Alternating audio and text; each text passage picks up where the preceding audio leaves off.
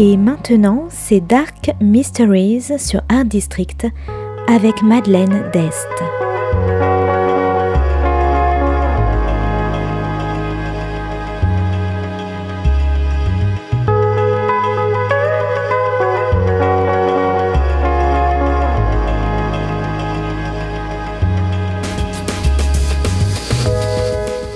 Welcome to Dark Mysteries, a book review show devoted to crime, mysteries, thrillers, and the dark side of human nature.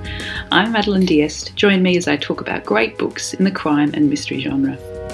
Today's book is The Pure in Heart by Susan Hill, published by Vintage Books in 2005.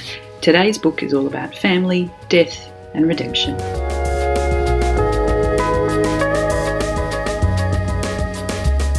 Simon Serrailler is a DCI in the town of Lafferton. An artist as well as a policeman, he's grown up in a family of doctors. While taking a break to sketch in Venice and get away from the grisly memories of his most recent case, he gets a call that his profoundly disabled sister is in intensive care. His gruff father warns him that she might be fading fast. Meanwhile, in Lafferton, a boy is coaxed from his front gate into a stranger's car and goes missing. Serrailler runs from his sister's bedside to take on the abduction case. His sister is 25 but like a baby, unable to speak or care for herself. The attitudes towards his sister are fractious in his family. Sometimes Serrailler feels like he's the only one who truly loves her. But despite everything, his sister recovers and survives. But there's no trace of the missing boy, the family go to pieces, and the missing boy's father hides himself in work. Serrailler tries a reenactment of the crime, but every clue leads to a dead end. And there's also another thread through the book the story of a newly released prisoner, Andy, coming back to his hometown with hopes to start a new, clean life in gardening. But he's facing obstacles at every turn. When he runs into an old mate, will he take a risk to make some cash when he knows in his heart that the job is not completely legal?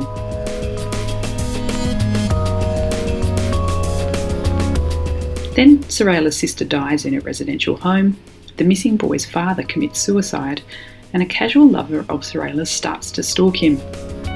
Serrailler has to put aside his grief and his anger to find the missing boy, and people are beginning to question his competence. The Pure in Heart is a character driven mystery story. The crime of the missing boy is only one of the threads. It's not quite a cosy mystery, although it's set in the rural setting because there's violence and death and blood on the page. But the story is more about the complex relationships within the families than the mystery itself. Serrailler is dogged and methodical, devoted to his sisters. His other sister is heavily pregnant, but he's cold towards other people, especially his ex lover. His parents are also cold and detached. Their relationship with their children and each other is extremely thorny.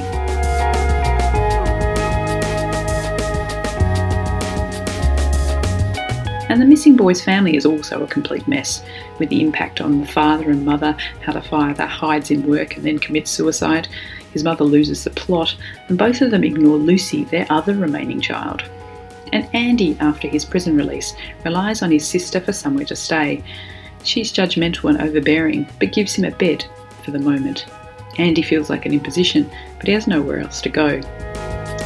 As a mystery, and I don't want to spoil any plots, this book left me a little bit unsatisfied.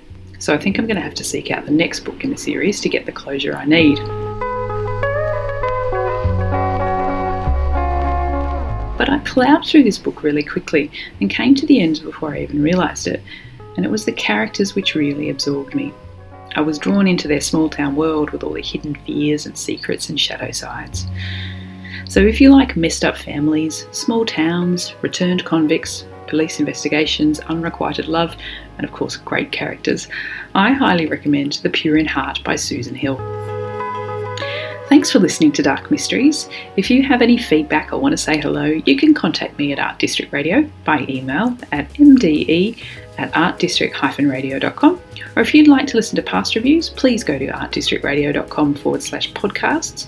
And until next time, happy reading.